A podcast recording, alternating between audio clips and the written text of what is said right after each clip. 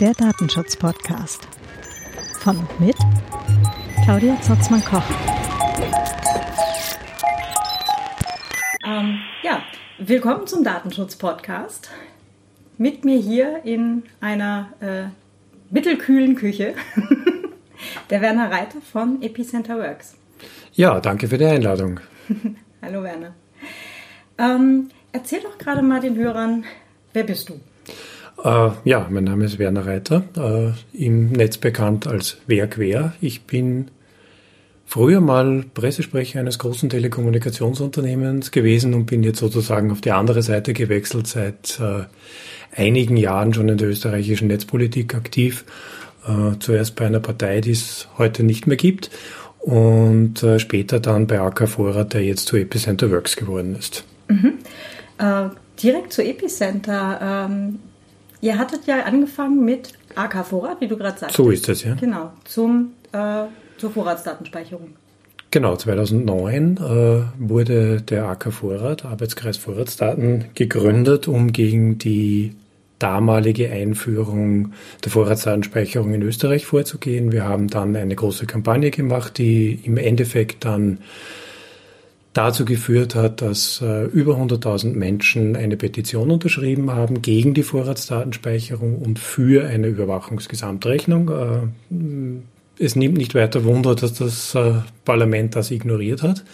Äh, wir haben dann den nächsten Schritt gesetzt und äh, eine Klage eingebracht, zuerst beim österreichischen Verfassungsgerichtshof gegen die Vorratsdatenspeicherung in Österreich. Äh, dieser hat dann die Klage weitergereicht an den Europäischen Gerichtshof und der Europäische Gerichtshof hat äh, vor vier Jahren entschieden, dass die Vorratsdatenspeicherung eine anlasslose Massenüberwachung ist und nicht mit unseren Grundrechten vereinbar.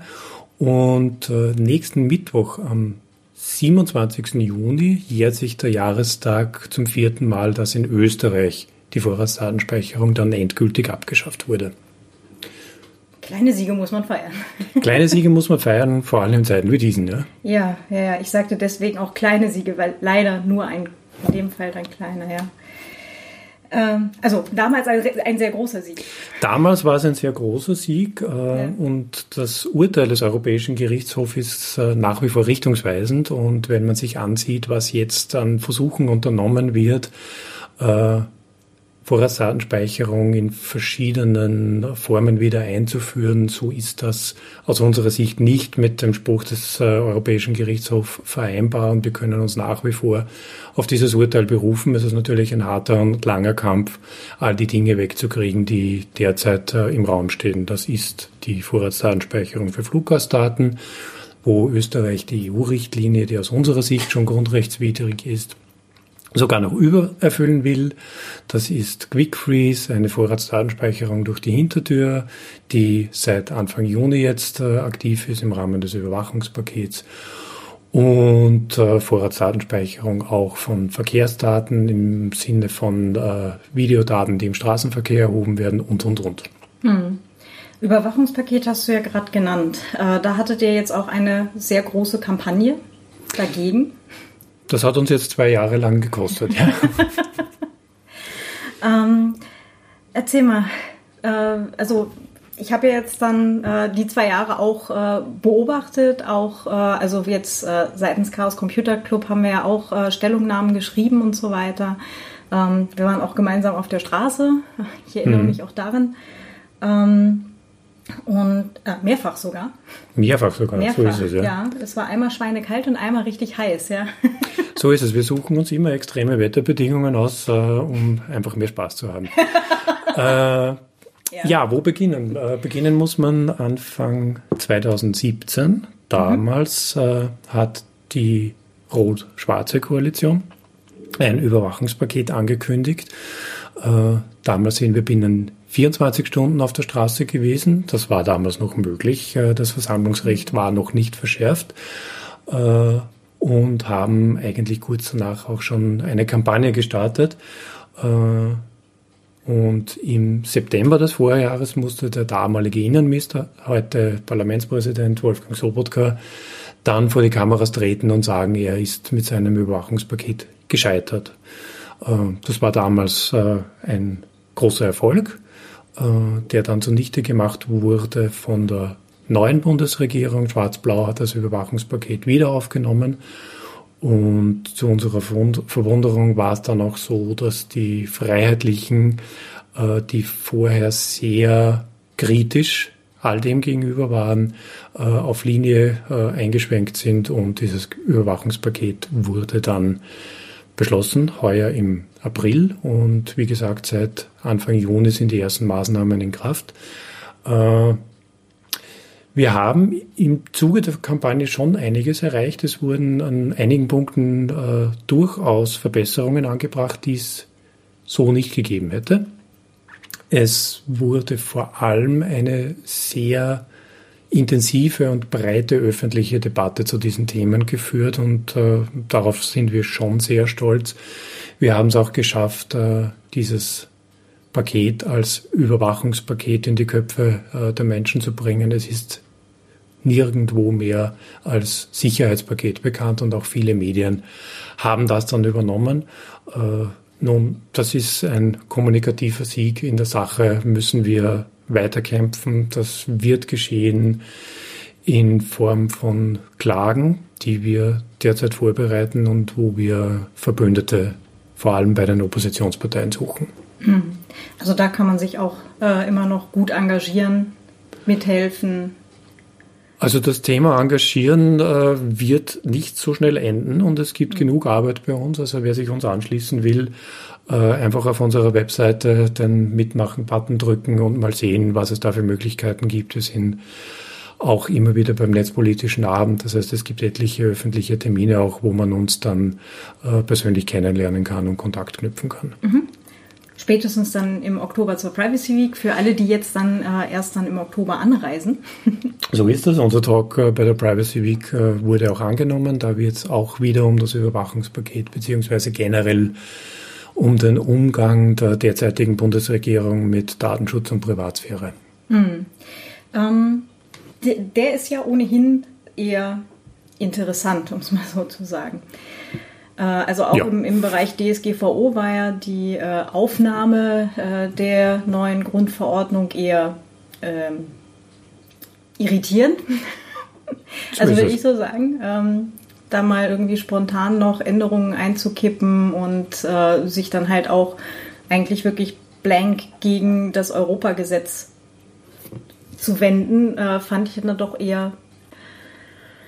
Ja, das hat uns äh, die erste Jahreshälfte viel Zeit und Kraft gekostet. Äh, man muss sich vor Augen führen, dass das mehrere hunderte Seiten Gesetze und Erläuterungen sind.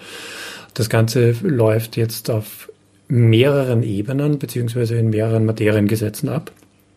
Äh, Begonnen hat es mit äh, dem Datenschutzanpassungsgesetz Inneres. Da ging es darum, wie die Behörden, die dem Innenministerium unterstellt sind, mit Daten umgehen sollen. Da war unser größter Kritikpunkt, äh, dass äh, die Protokollpflichten eingeschränkt werden. Das heißt, wenn eine Beamtin, ein Beamter auf Daten zugreift, dann soll das nur mehr sehr kurz protokolliert werden und zwar kürzer als die Einspruchsfrist im Falle von Missbrauch ist.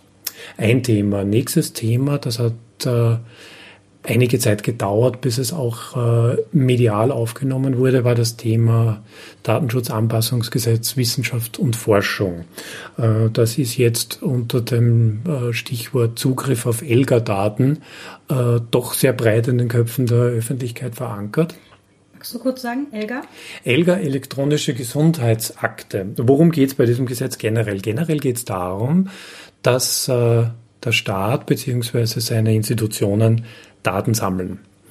Diese Daten sollen zu Forschungszwecken freigegeben werden, äh, und zwar schlecht anonymisiert, nur pseudonymisiert. Es soll eine sogenannte bereichsspezifische Kennzahl eingefügt werden und das reicht bei weitem nicht aus, um sensible Daten zu, äh, zu anonymisieren und äh, dagegen sind wir aufgetreten und das wurde dann am Beispiel Elga immer wieder diskutiert. Das heißt, äh, es wäre beziehungsweise es ist nach diesem Gesetz möglich, dass äh, Daten aus öffentlichen Registern wie etwa auch ELGA an forschungstreibende Unternehmen äh, abwandern und dort wieder de-anonymisiert werden können. Das ist auch in Australien schon passiert. Das ist dann, äh, wenn man natürlich so Spezifika hat wie ganz spezielle Krankheiten und ein Alter und eine Region, recht leicht rückführbar auf eine Person und eigentlich ein Irrsinn.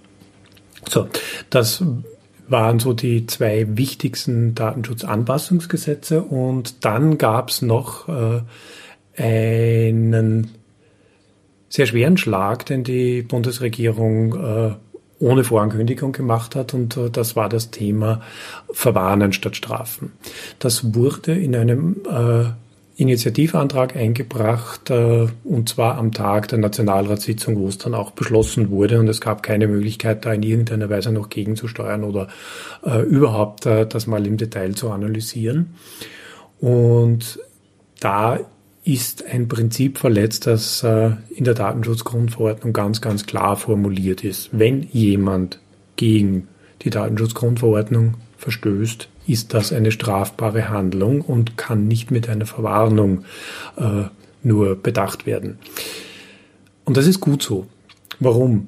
Weil es bei Verstößen gegen die Datenschutzgrundverordnung nicht nur um Datenmissbrauch geht, sondern auch um die Dokumentationspflichten und um die vorbereitenden Arbeiten, äh, die da gemacht werden. So, wenn jetzt ein Unternehmen diese vorbereitenden Arbeiten nicht macht, weil man Ressourcen sparen will, äh, dann gibt's maximal eine Verwarnung, wenn das nicht passiert ist und dann macht man es halt später und alle anderen, die das sauber und ordentlich umgesetzt haben, sind eigentlich die Blöden. Also äh, ganz, ganz schlechte Idee und äh, wir sind auch der Meinung, dass das äh, nicht halten wird. Äh, da gibt es mehrere Möglichkeiten. Entweder ein Vertragsverletzungsverfahren, was direkt von der Kommission angestrebt wird, äh, oder auch die Möglichkeit, dass die Datenschutzbehörde ganz einfach sagt, äh, das ist nicht äh, DSGVO-konform, wir exekutieren nicht, was die österreichische Bundesregierung hier uns sozusagen ins Stammbuch geschrieben hat. Mhm.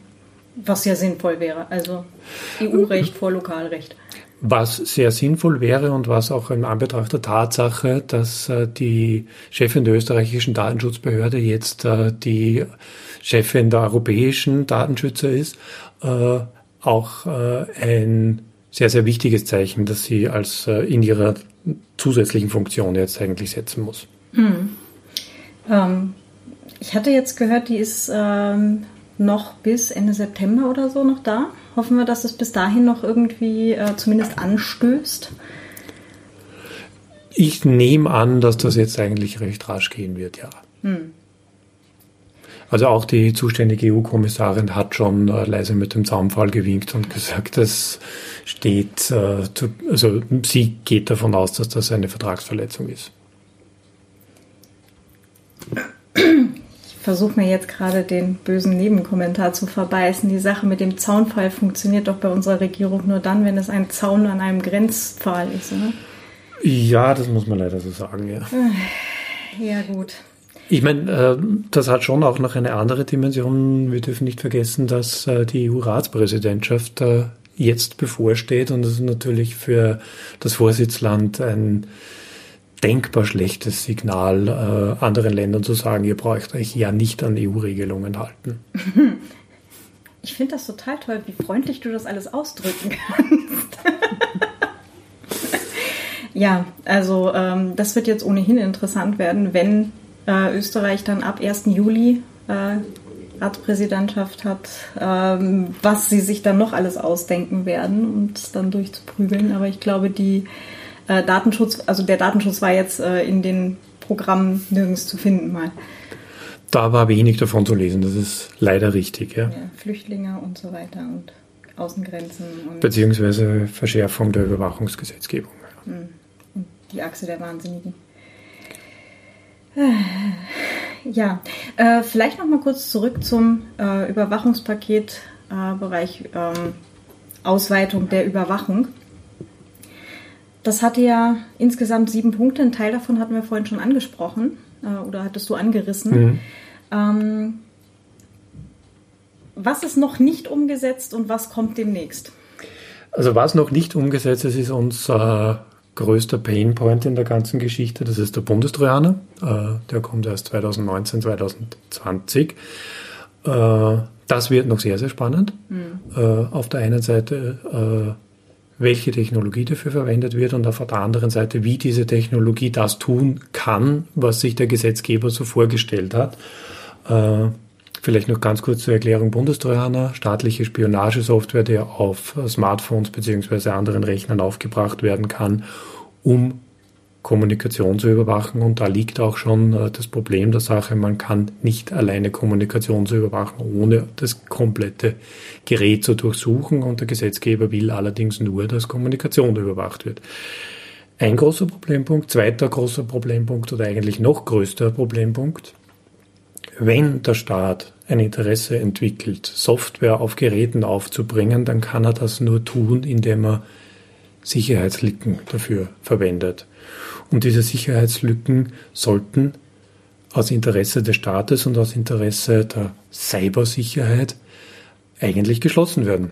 Mhm. Und äh, wenn der Staat jetzt ein Interesse entwickelt, die Lücken offen zu halten, um seine Spionagesoftware aufzubringen, dann begibt er sich auf dasselbe Niveau, wo sich die Cyberkriminellen bewegen und er befördert einen grauen bzw. Schwarzmarkt und äh, das ist im Sinne einer samthaften IT-Sicherheit eine echte Katastrophe. Ja, äh, da hatten wir ja dann auch vom Chaos Computer Club, ähm, in dem Fall der in Wien äh, eingehakt, genau an der Stelle, ähm, weil es einfach absolut unverantwortlich ist, eben genau auf solche Sicherheitslücken zu setzen, aus diversesten Gründen. Ähm, was passieren kann, das hat man ja mit WannaCry ganz gut gesehen.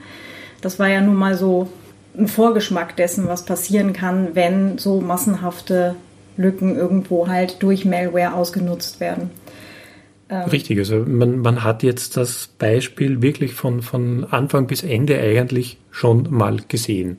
Mhm. Eine Sicherheitslücke, die von amerikanischen Geheimdiensten gehortet wurde, ist an die Öffentlichkeit gelangt, wurde dann äh, genutzt, um einen Erpressungstrojaner aufzubringen und äh, hat damit äh, für schwere äh, Schäden gesorgt im Sinne äh, der, der finanziellen äh, Schädigung von Unternehmen und auf der anderen Seite auch äh, kritische äh, Dinge lahmgelegt, wie zum Beispiel Krankenhäuser. Und all das äh, ist jetzt dann in noch viel stärkeren Ausmaß äh, zu erwarten, wenn die österreichische Regierung und andere Regierungen äh, verstärkt mit solchen äh, Spionage-Tools arbeiten wollen. Hm.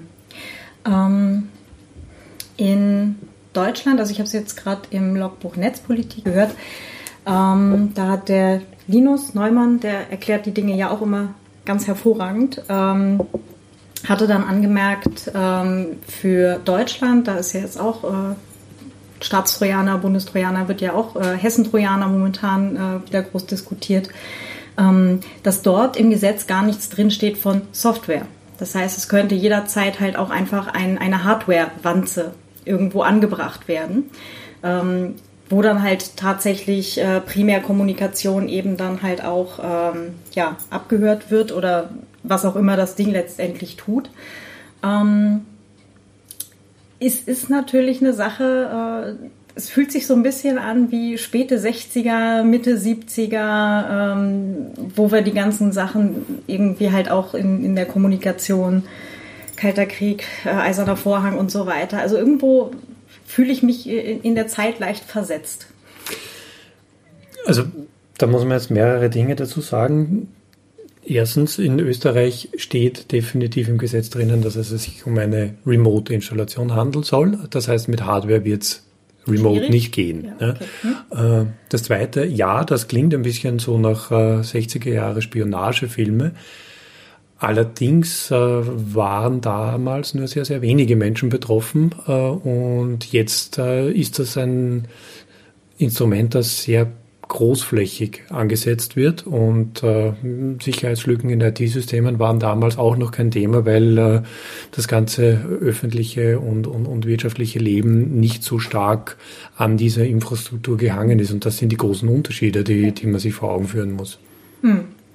Das heißt, jetzt eben so eine Sicherheitslücke offen lassen oder bewusst eben offen halten, bedeutet halt auch, dass gegebenenfalls sämtliche Geräte einer Marke oder eines Herstellers oder mit einem Betriebssystem entsprechend betroffen sind und nicht nur eins. Ganz genau. Zehn, Ja. sondern einfach mal global alle. Ja. Ja. So, und hin, hinzu kommt noch, äh, weil auch immer wieder ventiliert wird, äh, dass möglicherweise so etwas in Österreich entwickelt wird. Äh, ein österreichisches äh, Unternehmen wird nicht in der Lage sein, solche Sicherheitslücken zu warten und, und, und beziehungsweise unter Kontrolle zu haben. Das halte ich für ausgeschlossen. Es wird wahrscheinlich so sein, dass das ein internationaler Hersteller sein wird, der das im großen Stil macht und der mit seiner Software nicht nur gerade noch demokratische Staaten wie Österreich beliefert, sondern auch äh, eindeutig Diktaturen und, und andere repressive Regime. Und äh, wir fördern eigentlich indirekt damit auch diesen Markt. Ja. Das ist etwas, äh, was für Steuergelder irgendwie, ähm, also ethisch sehr über die Grenze drüber ist. Kann man nicht anders sagen, ja. Ja. Ähm, ja, also Bundestrojaner, ganz miese Idee. Ja, es gibt, es gibt nur miese Ideen. Ja, ja, ja. Ich habe Äh, ich äh, hab wir- die wir- Seite hier gerade offen, Überwachungspaket AT mit Ü übrigens, also U-Umlaut vorne. So ist es, ja. Äh, ja, verstärkte Videoüberwachung, da geht es um Über- Videoüberwachung im öffentlichen Raum, äh, den Zugriff der Behörden auf äh, Überwachungsanlagen, die von staatsnahen Unternehmen äh, betrieben werden, wie zum Beispiel der österreichischen Bundesbahn und, und, und. Äh, am liebsten hätten sie gerne überhaupt äh, Live- und Remote-Zugriff überall hin, beziehungsweise was auch noch äh, mit drin ist, man kann als privater Betreiber freiwillig diese Daten zur Verfügung stellen. Also äh, das firmiert dann unter dem Stichwort äh, Privatisierung der Rechtsdurchsetzung. Und for some value of freiwillig. Also ja, genau, genau. Äh, ja, IMSI-Catcher, äh, ein Tool, mit dem man Mobilkommunikation abfangen kann. Da ist ja eigentlich nur daran gedacht gewesen, dass man äh, die Geräte orten kann. Äh, die, La Lawinenopfer äh, und so weiter hieß es mal. so ist es. Äh, Allerdings, was am Markt erhältlich ist, sind IMSI-Catcher, die sehr wohl auch Gesprächsinhalte beziehungsweise Kommunikationsinhalte in Form von SMS abfangen können. Äh, Auch hier sozusagen etwas, was man immer wieder merkt, dass Gesetze geschrieben werden von Juristen, die technisch nicht Herr der Lage sind und, und nicht in die Materie Einblick haben.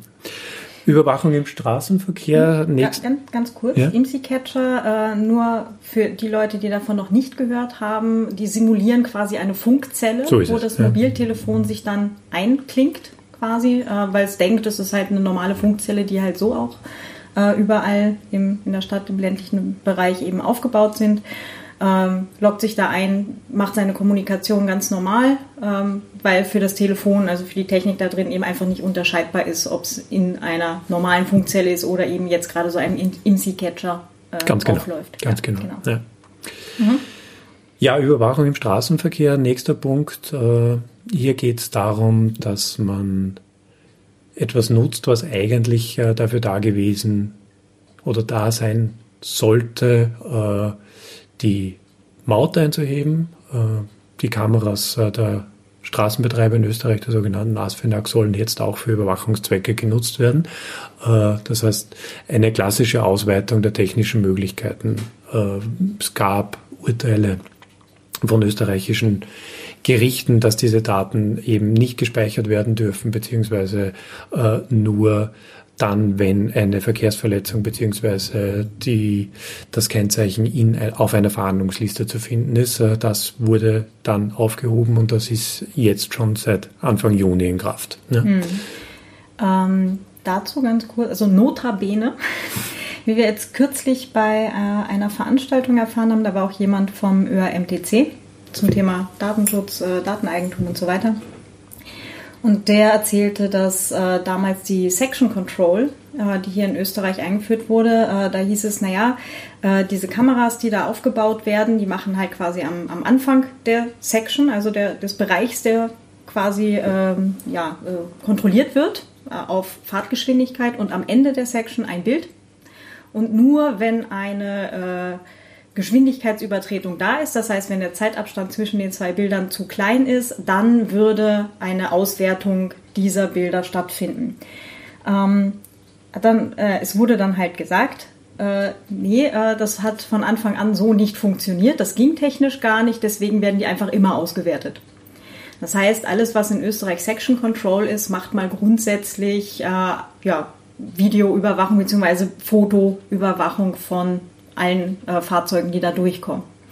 Das fand ich auch mal ganz interessant, das mal so tatsächlich laut vor Publikum gesagt zu kriegen, äh, war schon äh, wieder ein weiterer Punkt auf der Liste von gut zu wissen. Das ist tatsächlich gut zu wissen, äh, das schon angesprochene Urteil. Äh, ich glaube, es ist das Oberlandesgericht Wien, aber bitte nageln mich nicht fest, äh, gewesen, hat eben zur Section Control gesagt, dass Bilder nur gespeichert werden dürfen, wenn eine Verkehrsübertretung vorliegt. Wenn das jetzt aus technischen Gründen so nicht der Fall ist, dann widerspricht das ganz klar diesem Urteil. Hm. Wie genau das jetzt dann funktioniert, war denn auf äh, dieser Veranstaltung auch nicht äh, im Detail erklärt, aber es ist auf jeden Fall etwas, wo man mal nachhaken könnte. Mhm. Ja. Jo, next. Ja, nächster Punkt. Äh, wir nennen es Vorratsdatenspeicherung 2.0. Äh, der Gesetzgeber sagt Quick Freeze dazu oder Anlassdatenspeicherung. Äh, tatsächlich ist es jetzt so, dass nur mehr gespeichert wird, wenn ein konkreter Anfangsverdacht vorliegt. Das wäre insgesamt gut. Allerdings ist im Gesetz nicht klar geregelt, wie weit diese Überwachung gehen kann, was da alles mit reinfallen soll, was äh, die Anzahl der, der, Personen und Kontakte betrifft äh, und was äh, die Eingrenzung auf ein bestimmtes Gebiet betrifft. Und damit ist es aus unserer Sicht wieder eine Massenüberwachung und eine Vorratsdatenspeicherung wie gehabt. Ne? Mhm. auch das ist bereits in Kraft. die Internet Service Provider haben noch versucht, hier einen Aufschub zu erwirken, weil die Umsetzung so komplex sei. Äh, der Gesetzgeber war nicht willens, da irgendetwas noch zu ändern. Mhm. Dann Registrierungspflicht für, für Wertkarten, äh, Handywertkarten. Äh, ja, eine vollkommen blöde Idee, die in vielen Ländern auch schon wieder zurückgezogen wurde. Äh, es gibt genügend andere Möglichkeiten für kriminelle Kommunikationstools zu wählen, wo man keine SIM-Karten mehr braucht. Auf der einen Seite und auf der anderen Seite äh, gibt es auch Möglichkeiten, äh, tausende SIM-Karten auf eine Person anzumelden, wie das schon in Ungarn geschehen ist. Faktum, man trifft damit nicht Kriminelle, sondern alle Kunden weil nämlich die Anbieter von, von Wertkarten-Handys jetzt eine Registrierungsinfrastruktur schaffen müssen und die ist in Supermärkten, an Supermarktkassen und so weiter nicht gegeben. Das heißt, im Endeffekt wird es dazu führen, dass die Preise steigen äh, und die Kriminellen dann eh auf andere Dinge ausweichen. Ja, beziehungsweise die äh, Kriminal Kriminalität, also Beschaffungskriminalität quasi äh, ansteigt. Na, das hat man ja in den anderen Ländern auch schon gesehen, dass äh, halt einfach dann illegal die Karten registriert werden auf irgendwelche anderen Leute. So ist es. Na, und ja. die kriegen dann plötzlich höhere Rechnungen und so weiter und so fort. Mhm. Also das äh, ist ja in allen anderen Ländern, wo das schon war, ähm, nachgewiesen. Einen Punkt haben wir noch.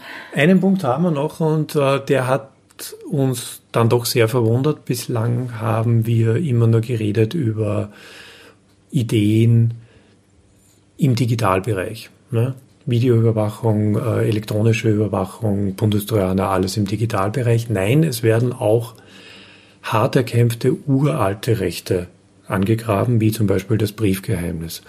Äh, unter dem Vorwand, äh, man müsse äh, den äh, Handel mit Drogen aus dem Darknet irgendwie her werden, äh, ist es jetzt auch möglich, Briefe zu öffnen von Personen, die nicht in Haft sitzen. Mhm. Und äh, da eigentlich, müssen eigentlich alle Alarmglocken läuten. Es gibt äh, aus gutem Grund ein Briefgeheimnis. Es gibt es schon sehr lange. Äh, und wir erinnern uns auch, was äh, geschehen ist, bevor es das gab, beziehungsweise in den Zeiten, wo es das nicht gab.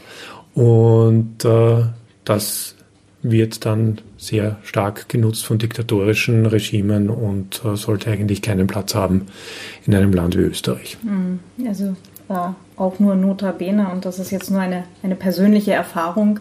Äh, mein Großonkel hat äh, in der DDR gewohnt.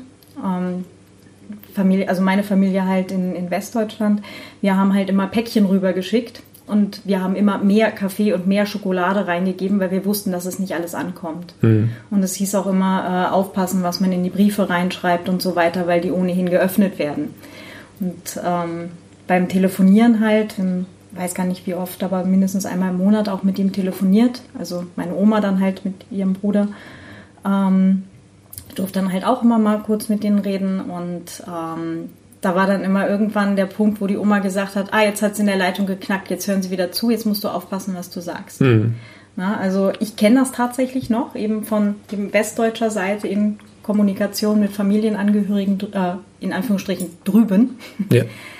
ähm, das ist jetzt auch alles echt nah dran. Das ist sehr nah dran und was wir uns dabei immer vor Augen halten müssen, wenn wir uns ansehen, welche Möglichkeiten die Stasi hatte, das ist ja Kindergarten dagegen. Das ist Kindergarten dagegen. Ich glaube, es wäre unter den heutigen technischen Voraussetzungen nur sehr, sehr schwer möglich, das DDR-Regime äh, wieder loszuwerden. Und das ist die Gefahr bei all diesen Dingen. Ja. ja. Und das Traurige ist, dass es halt so wenig Leute so weit dann ja, in die Zukunft denken. Oder halt in die Vergangenheit, je nachdem, wie man es sehen will. Ja, sowohl in die Zukunft äh, als auch in die Vergangenheit. Und, der dritte Punkt ist, es tut fürs Erste nicht weh. Alles, was irgendwo finanzielle Auswirkungen äh, hat, äh, da gibt es breite Proteste, siehe jetzt äh, Zwölf-Stunden-Tag und andere Dinge. Diese Dinge, die wirklich an den Grundfesten unserer Demokratie rütteln, äh, tun im ersten Schritt nicht weh. Aber auf lange Sicht äh, ist es brandgefährlich und äh, wir drohen damit auch äh, die Grundvoraussetzungen dafür zu schaffen, äh, es einer, einem diktatorischen Regime sehr, sehr leicht zu machen, uns unter Kontrolle zu haben. Oh ja. Und das Problem ist, in dem Moment, wo es dann auffällt, da ist es dann halt zu spät. Da ist es zu spät. Ja. Ähm, Heat, du wolltest mir was über Heat erzählen. Ja, ich erzähle sehr gerne was über Heat, weil wir haben jetzt sehr viel über einen Abwehrkampf geredet. Mhm. Ja. Wir versuchen Dinge zu verhindern, die der Gesetzgeber sich ausdenkt.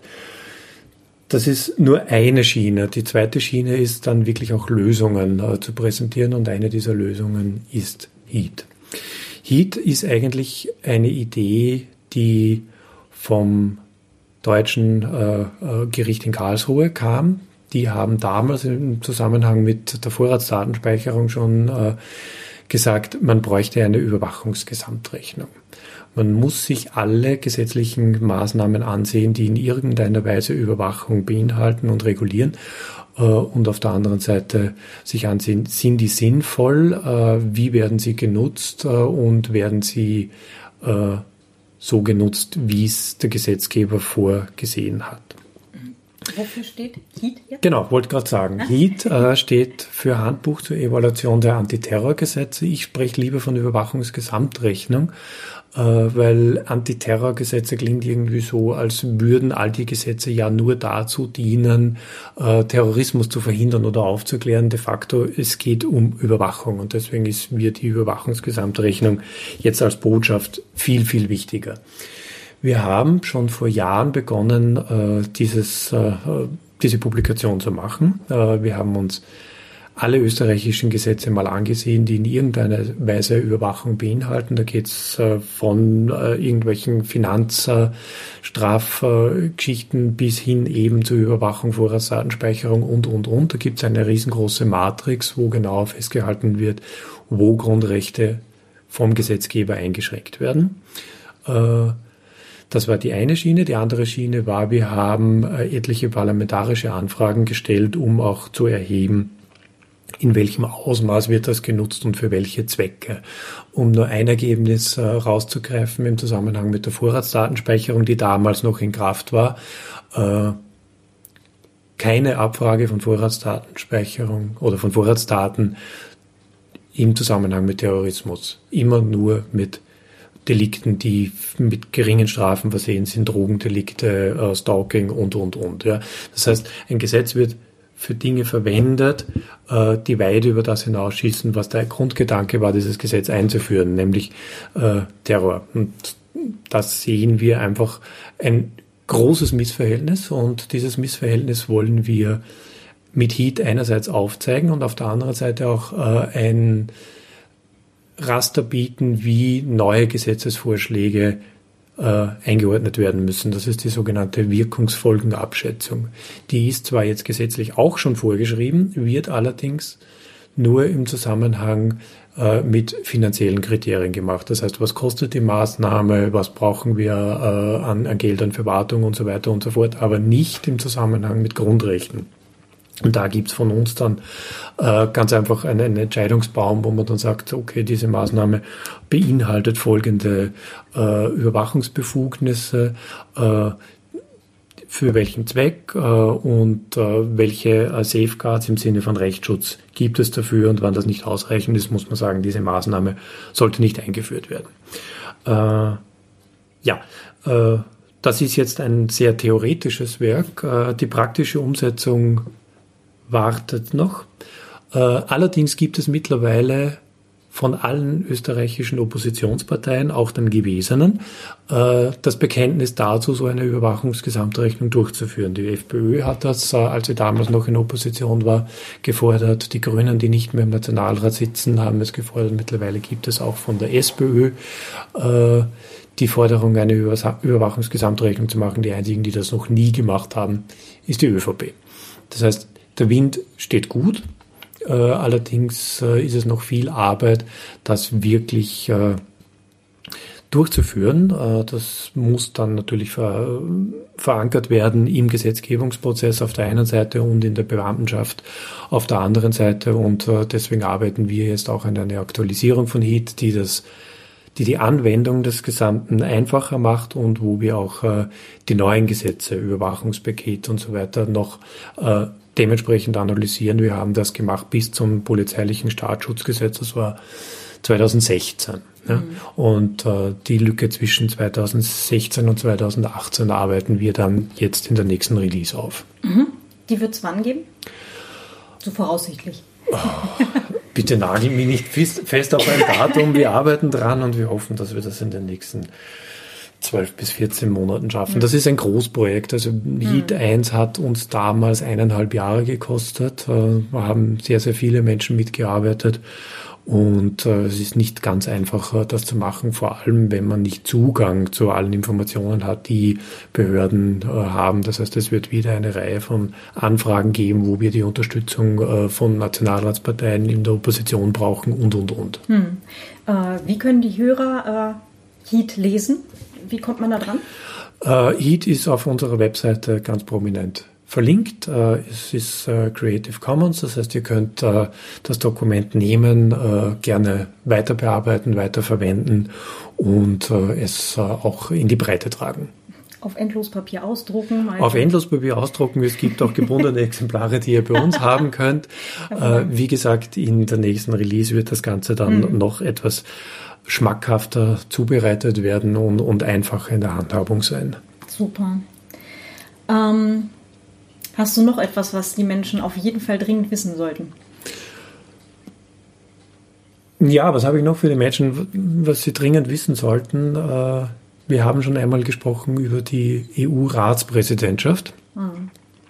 Es gibt eine Reihe von Dingen, die jetzt schlagend werden, während Österreich den Vorsitz hat. Das ist einerseits die Copyright-Reform mit Upload-Filtern, wir nennen es Zensurmaschinen, mhm. äh, mit einem Leistungsschutzrecht, äh, wo es bedeutend schwieriger wird, dann auf Informationen zuzugreifen und derlei Dinge mehr. Äh, da wurde im Rechtsausschuss des äh, EU-Parlaments letzte Woche eine Weichenstellung in eine sehr bedenkliche Richtung getroffen. Wir hoffen, dass wir hier noch gegensteuern können. Das wird schon in den nächsten Tagen schlagend, äh, wird im Plenum Anfang Juli diskutiert. Und ein weiterer großer Punkt, über den wir noch gar nicht gesprochen haben, ist äh, das Thema Netzneutralität. Mhm.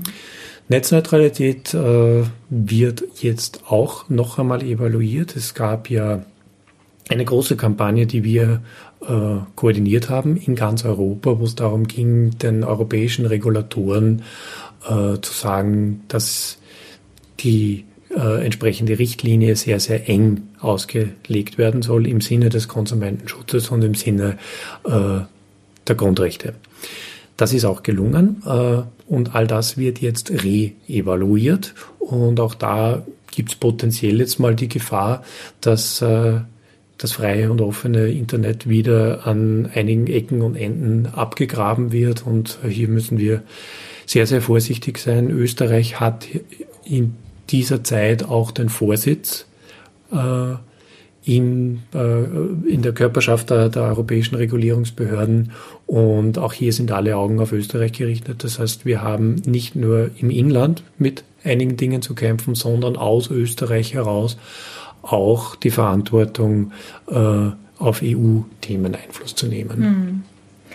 Ähm, dazu machen wir auf jeden Fall auch noch eine, eine extra Folge hier im, im Datenschutz-Podcast, also jetzt auch zu äh, Upload-Filtern und ähm, zum, zum Leistungsschutzrecht. Das ist in Deutschland ja schon schön gefloppt. Äh, ich glaube in Spanien auch schon mal. Ähm, da haben wir jetzt dann noch Hoffnung, dass es in den nächsten Tagen äh, noch Einsicht gibt. Und äh, ja, also bleiben wir auf jeden Fall auch dran. Hm. Ja, äh, Hoffnung ist das eine, das andere ist, äh, jetzt geht es wirklich darum, auch äh, aktiv zu werden ja. und vor allem die äh, Parlamentarier im, im, Parlament direkt anzusprechen. Äh, das sind vor allem die Konservativen klarerweise. Äh, es gibt zumindest in der liberalen Fraktion auch äh, schon etliche Kandidaten, die äh, auf unsere Position eingeschwenkt sind und interessanterweise auch von den Freiheitlichen äh, Harald Wilimski hat beispielsweise auch schon gesagt, dass er sich gegen Uploadfilter aussprechen wird. Das heißt, hier äh, gilt es, den Druck aufrechtzuerhalten, damit wir hier äh, nicht dann mit äh, einem, einer Technologie konfrontiert sind, die zur Zensur von allem, was irgendwo abgelodet wird, äh, verwendet wird. Hm. Ähm, verrat mal, wie kann man da jetzt gerade aktiv werden? Direkt bei euch auf der Website? Äh, bei uns auf der Website gibt es einen äh, großen Button, der nennt sich Werde aktiv. Da gibt es unterschiedliche Möglichkeiten von der Bestellung eines Newsletters äh, bis hin äh, zu unseren äh, Treffen zu kommen und natürlich auch, äh, wir sind ein spendenfinanzierter Verein, uns mit finanziellen Mitteln zu unterstützen. Es gibt auch ein Formular, wo ihr euch mit euren Skills bei uns melden könnt. Wir brauchen vor allem gute Juristinnen und Juristen, äh, aber auch immer wieder Webentwickler, Designer und Kreative, die uns helfen, unsere Botschaften umzusetzen. Wir sind hier sehr offen äh, und haben, glaube ich, mittlerweile einen ganz guten Modus gefunden, Leute einzubinden und äh, schnell Dinge auf den Boden zu kriegen.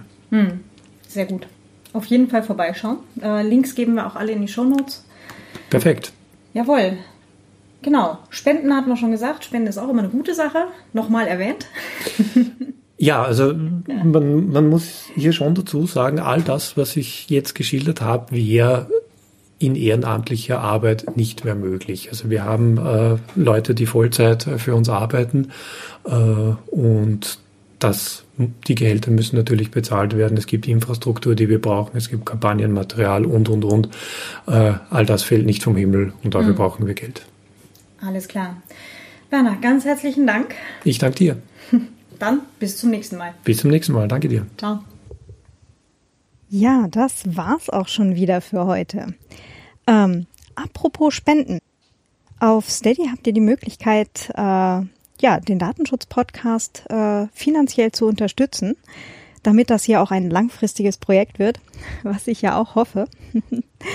ähm, alle, die ein äh, Paket geklickt haben, Datenschutz Fanclub oder Datenschutz Nerd, ähm, bekommen hier ein Shoutout in äh, der nächsten Folge.